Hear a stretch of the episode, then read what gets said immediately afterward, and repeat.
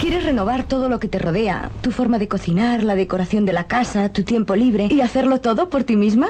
¿Has pensado que tu marido trabaja muchas horas diarias y tiene derecho cuando llega a su hogar a encontrar un agradable recibimiento? Hoy la familia pasará un día de campo. Pero comeremos como en casa. He traído a mi cocina camping gas. La gracia de la mujer es el gozo de su marido. Para llegar acá fueron años y años de lucha histórica. Ahora estamos. Y te lo queremos contar.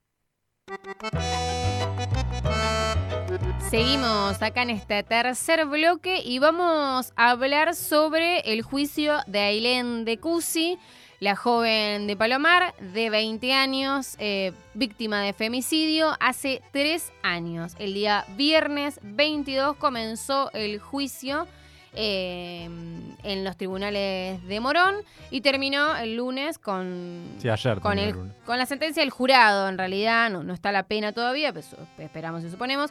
La idea un poco es, em, que les podamos contar, digo, apreciaciones. Yo estuve presente en el juicio y estuve escuchando las dos jornadas de, de, bueno, de debate, reflexión, fiscalía, defensores. La primera vez que participo de un juicio, lo tengo que decir.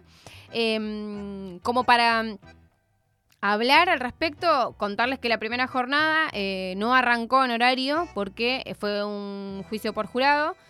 Se necesitan em, 16 jurados para poder eh, iniciar el juicio, 12 que son jurados titulares y 4 que son jurados suplentes, que más allá de que haya los 12 jurados titulares, tiene que haber sí o sí 4 suplentes, si no, no puede iniciar el juicio. Eh, algunos de los jurados Rar, digo, esto dato de color en el medio, a los jurados y juradas les llega mm, eh, una carta a su casa eh, dic- comentándole, comentándoles, no, un poco, Ordenándoles eh, es- que claro, que- ordenándoles porque es una obligación eh, civil que tienen de si les llega una notificación de esas a su domicilio, se tienen que presentar eh, de inmediato y no pueden negarse a participar de, de esa de, esa, de, ese, ju- de ese juicio en este caso.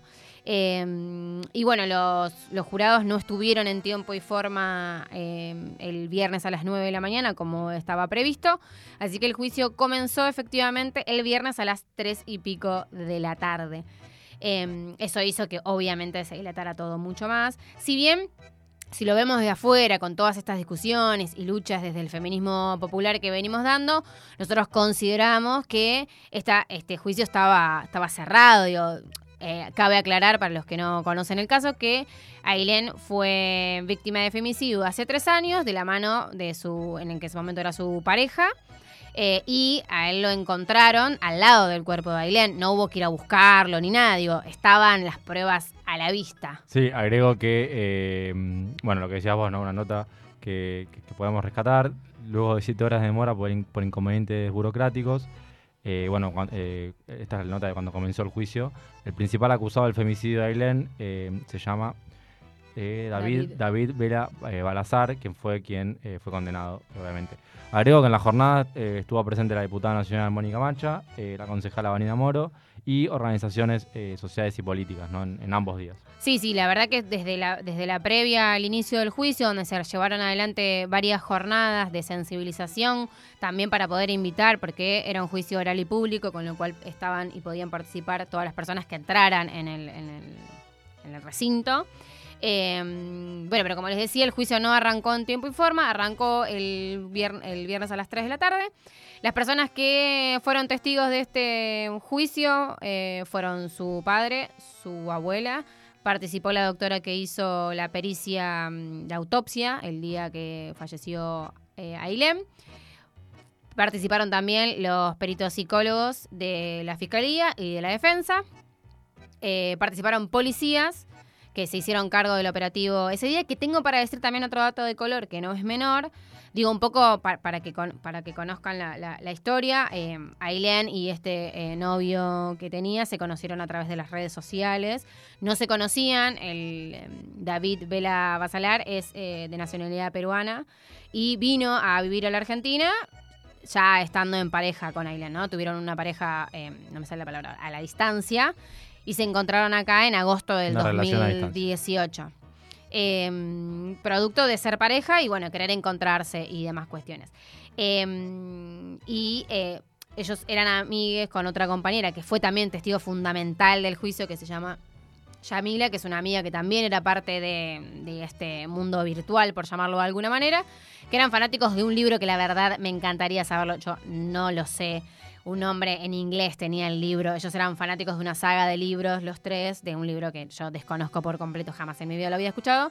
Y eh, viste, no sé si sabes, viste que a veces hacen esos grupos como de debate, Sí, de lugares, de lectura, donde vos sí. entrás como, Ah. o sea, te invitan por un link de WhatsApp, viste que te, te pueden mandar un link Sí, y vos te sumás a los grupos. Bueno, este era un grupo latinoamericano donde en ese grupo había dos personas que eran argentinas, en este caso una era Ailén y otra era Yamila, que era de Hurlingham, por eso como que pegaron más onda, porque se conocían más, y después con el tiempo se hicieron también amigas de Bien. David Vela Basalar, que después llegó a la Argentina y bueno, pasó eh, todo lo que ya sabemos que pasó. Pero bueno, ahí declararon todas estas personas dando sus puntos de vista. La fiscalía tengo para decir al respecto que me pareció eh, en el manejo sumamente eh, piolas, por llamarlo, por usar un término. Fueron muy precisos con las preguntas, muy precisos también con la información que brindaron. No deja de ser un, bueno, algo, algo fuerte, ¿no? Por supuesto, porque bueno, fue, eh, estaba la familia presente de Ailén en ese momento, también estaba presente el detenido, que eligió no, no emitir, eh, tomó la decisión de no decir nada al respecto. Eh, bueno, después de una larga jornada, debate, reflexiones, de, de- de escuchar a los, a los testigos, el, día viernes faltaba un testigo de la defensa, así que se tuvo que extender el juicio para el lunes, cuando en realidad tenían pensado, por lo menos la fiscalía y el juez tenían pensado que se terminara el mismo viernes. Se tuvo que eh, extender al día lunes, donde se eh, declararon los últimos, el último testigo, se hicieron los alegatos correspondientes y el jurado, hay que decir también que generalmente tardan entre una hora y media, dos, tres, pueden tardar hasta dos días en tomar la decisión. Sí, sí, sí, son muy largos los juicios. Bueno, esto fue una decisión que la tomaron en, que me atrevería a decirte 20, 25 minutos, no más que eso. Sí, Fue no por- había tampoco mucho cuestionamiento, ¿no? no, no, no había mucho cuestionamiento. Eh, fue por unanimidad y el jurado lo declaró eh, culpable del, del femicidio. eh, Sí, aún queda la, la sentencia firme, ¿no? De la... que se, va a pasar el viernes que viene. Claro. Todo indicaría, y lo que esperamos, por supuesto, desde los espacios y los eh, eh, feministas, es que va a ser perpetua, es lo que está circulando, es lo que la fiscalía también pidió al respecto. Eh, las, como se dice, los atenuantes que pide la defensa eh, es que, bueno, que él es su primer delito, que, que, bueno, que estaba, que obviamente actuó en relación a, a estar eh, mal emocionalmente, por llamarlo de alguna manera. Esperemos que eso no sean eh, datos e información que, ah, digamos, haga que la pena sea más corta. Eh, así que el viernes que viene estará la, la- la sentencia, la pena definitiva para David Vela Basalar, que esperamos que sea perpetua, de 35 años hoy en la Argentina, y que de alguna manera se pueda cerrar esta historia y que la familia de Ailén, su padre, su abuela y toda su familia tengan eh, efectivamente la justicia que, se merece este caso y puedan cerrar de alguna manera esta etapa después de tres largos años de, de, bueno, de lucha, por supuesto. Eh, ahora, después de toda esta información que les brinde, vamos a ir con otro tema. Todos los martes, no te pierdas. Para llegar acá.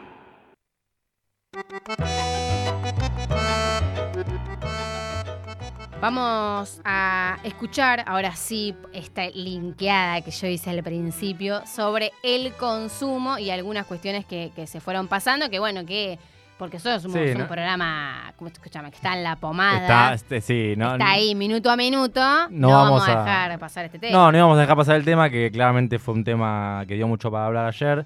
Sobre todo, en este caso nos toca por, por la cuestión local, eh, algo que ocurrió en Morón. Bueno, como todos ustedes saben, el domingo, comentábamos al principio, se realizó el Festival de la Minga y el municipio de Morón, a través de la Dirección de Políticas para la Juventud, repartió algunos eh, volantes y folletos sobre eh, el consumo problemático, sobre el paradigma de la reducción de daños, sobre todo el consumo de drogas. Y a partir de un tuit del diputado nacional Diego Santilli, se disparó toda una serie de críticas hacia el municipio por, eh, digamos, eh, según lo que decían los diputados y referentes políticos de Juntos por el Cambio, promover el consumo de drogas o hacer apología del consumo de drogas. Ayer Lucas Gui tuvo un largo, una larga jornada de atención a los medios, estuvo en la TV Pública, en TN, en América 24, bueno, estuvo en muchos medios de comunicación. Vamos a escuchar un fragmento que dio en este caso en IP, en el, canal IP, en, la edición central del canal, y eh, bueno, contando sobre la reducción de daños, contando sobre la política que busca llevar adelante el municipio y respondiendo realmente eh, hacia las críticas. Esta es parte de una estrategia de abordaje que tiene que ver, como vos bien señalaba, con una política de reducción de riesgos y de daños a consumos problemáticos que se encuentra inserta en una ordenanza que fue aprobada casualmente por la unanimidad de los concejales que integran el Consejo Deliberante de aquí de Morón hace algunos meses que, entre otras cosas, establece que en eventos de concurrencia masiva se puedan utilizar esos marcos para la difusión, para la problematización, para proveer de elementos de análisis, de juicios a aquellas personas que deciden consumir. Nosotros no promovemos, obviamente, ningún tipo de consumo de sustancias legales ni no legales. hasta se habló, perdón, de, impulsar el narcotráfico, de incentivar el narcotráfico. Bueno, eso obviamente que no, no tiene ningún asidero. Las redes de narcotráfico hay que combatirlas con el máximo rigor del Estado. Lo que está claro es que el discurso punitivista de, perseguir al consumidor, de criminalizarlo, de estereotiparlo, no ha dado resultados. ¿no? Estos 30 años de la vigencia de la ley eh, la ley 27387, no ha dado resultados. El mundo está explorando otras variantes. Ahí escuchábamos las palabras del intendente Lucas Gui hablando en el canal IP, entre todos los que habló, hablando sobre la misma temática que tiene que ver con la reducción de daños y bueno, esto este folleto que circuló del municipio de Morón por todos lados. Sí, ahí Lucas Gui mencionó una ordenanza y quiero destacar que el Juntos por el Cambio votó la ordenanza, digo, se votó por unanimidad. Es cierto, no votó el folleto, digo, el folleto es parte de una estrategia de difusión. Pero la política en sí, digo, la, ordenanza que se votó fue votada por unanimidad. Menciono brevemente en el artículo 1, bueno, se crea en el municipio de Morón el programa de reducción de riesgos y daños asociado al consumo de sustancias psicoactivas legales y ilegales. Acá está el artículo quizás de esta cuestión, digo, el artículo 2 dice que el municipio a través de la Secretaría de Salud arbitrará los mecanismos necesarios para asegurar la, realización de acciones orientadas a crear estrategias de intervención que contemplen las perspectivas socioculturales, etarias y de género para reducir las consecuencias sanitarias, sociales y económicas negativas derivadas del consumo de sustancias psicoactivas legales bueno, y eh, menciona después en el artículo 3 una serie de acciones, ¿no? De que puede promover el municipio para eh, justamente llevar adelante esta política. Eh, bueno, y demás artículos. Tiene seis artículos la ordenanza. La pueden ver en el comunicado que sacó el municipio de Morón. Ayer el, área de prensa del municipio de Morón sacó un comunicado que salió por a través de la página Medium, que es una página que se usa por lo general para, para difundir estas cuestiones. pero bueno, y también el comunicado menciona que en el contexto de la realización de la Minga, un festival eh, solidario e inclusivo, eh, se, bueno, se entregó el folleto destinado a promover las recomendaciones surgidas de esta ordenanza. Y bueno, creo que, eh, bueno, menciona también el paradigma de la reducción de daños, que es lo que también decía Lucas Gui. No sé vos cuál es tu opinión, pero creo que la política de que lleva adelante el municipio es una política que tiene un, fundamento nacional, internacional. El Cerronar habla de la política de reducción de daños. Ayer salieron también a hablar de, de, sí, Sí, salió Arda también a hablar. Pero eh, quizás eh, cómo estaba escrito el mensaje, mm. cómo estaba apuntado, no era la manera quizás para interpretarlo de la mejor manera, lo que llevó a que, eh, bueno, se interprete de esta manera, digo, ¿no? Sí, no, lo mismo. En ese sentido pienso lo mismo. Me parece que el municipio de Morón tiene un, ¿no? como una cuestión teórica, sigue algunos fundamentos desde el Cedronar, desde Nación, desde provincia, donde están delimitados estas cuestiones eh, a tener en cuenta que tiene que ver con la reducción eh, de daños, que además también viene con una no es una discusión nueva, ¿no? No es una discusión que se tenga que la tengo ahora, eh, sino es una discusión que tiene que ver con una larga data de, bueno, cómo laburar y cómo transitar la problemática de que tienen que ver con los consumos problemáticos y excesivos de diferentes sustancias, ¿no? Digo, más, después también ahí interpelaban a, Lucas Guía en relación con el narcotráfico. Me parece que son dos líneas que no tienen nada que ver una con la otra. Me parece que como, como política a desarrollar desde el Cedronar y de otras instituciones, digo Cedronar porque es el más conocido al respecto, pero digo, hay un montón de instituciones que laburan esta temática, que se viene hablando mucho sobre este tema, porque también, como hablamos siempre, Em, el Estado podría hacerse oídos sordos a esto y mirar para un costado y no, o sea, pensar y repensar cotidianamente estas problemáticas tiene que ver con esto. También creo que quizás a mí me parece que el folleto, no, no, eh, digo, si tengo que hilar fino, puede ser que no haya sido el mejor y quizás también no era el día para entregarlo. Pensemos que el folleto, digo, un dato de color que no le importa a nadie, pero yo lo voy a decir igual, el folleto no es un folleto que se eh, diseñó para la minga, es un folleto que se, se, diseñó para Morón Noche. No sé si se acuerdan que hace un tiempo, cuando recién estábamos Sí. empezando a salir de la pandemia, estábamos empezando a llevar actividades nocturnas nuevamente, Morón salió con toda una movida de esto, Morón Noche, que tenía que ver, digamos, iba apuntado a boliches, a espacios donde, espacios nocturnos, donde eh, quizás este folleto tenía una línea un poco más eh, certera. Lo que quizás pasó fue que no era el folleto para la minga, que es un espacio como más eh, fa- familiar, si se quiere, por llamarlo de alguna manera. Eh, tenemos un segundo audio Sí, la misma de- entrevista. Es la de continuación. Lucas sí. eh, para bueno profundizar un poquito más. Entre otras variantes implica concebir a esa persona que decide consumir, más allá de la postura que puedo tener yo en relación a, esa decisión, es brindarle información para que sepa cómo hacerlo exponiéndose lo menos posible, dañándose lo menos posible, problematizando. Nosotros desde el Estado decidimos no mirar para otro lado, salir del registro hipócrita y darle a esa persona, a ese usuario, de, de cualquier sustancia, insisto, de legales o no legales, de, de alcohol o tabaco, psicofármacos, estupefacientes, información. ¿Para qué? Para que sepa, para que conozca.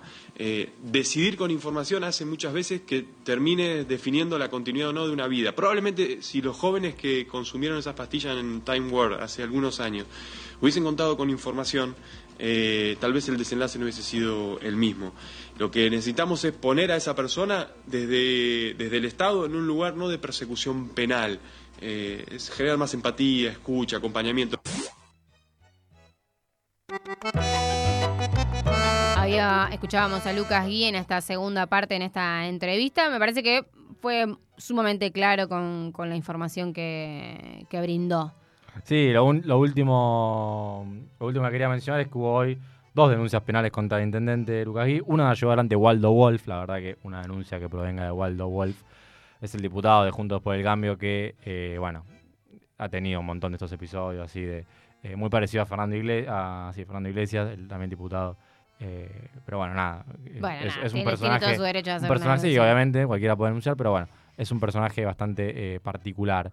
Eh, después, bueno, hubo una denuncia de los concejales de Juntos por el Cambio de Morón. Yo a esto quiero agregarle, eh, bueno, una denuncia también de todo el bloque de Juntos por el Cambio a las autoridades de la, Secreta- de la Dirección de Juventud, dependientes de la Secretaría de Desarrollo Social del municipio.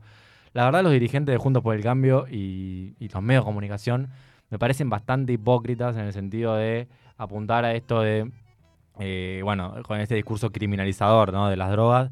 Eh, bueno, como todos sabemos, eh, hoy el periodista Alejandro Berkovich en su editorial comentaba que bueno, él conoce un montón de dirigentes políticos que cultivan, eh, por ejemplo, eh, marihuana en, su, en, su- en sus casas, pero no lo dicen, o que eh, han tenido cuestiones con las drogas. Digo, no es algo que esté ajeno a la realidad política, y me parece la verdad de los medios y de los dirigentes políticos eh, bastante hipócrita y bastante careta, ¿no? Andar diciendo, andar saliendo, de- desgarrándose la- las vestiduras con este folleto del municipio, que bueno, como, el municipio de Morón, que como comentábamos antes, quizás estaba mal planteado, quizás no era el mensaje que, que- que más apropiado, pero eh, lejos de, de promover el consumo de drogas o de, como se comentaba ahí, eh, promover el narcotráfico, ¿no? Sí, sí, me parece que, digo, eh, es una picardía que el tema este haya, se haya disparado para denuncias penales.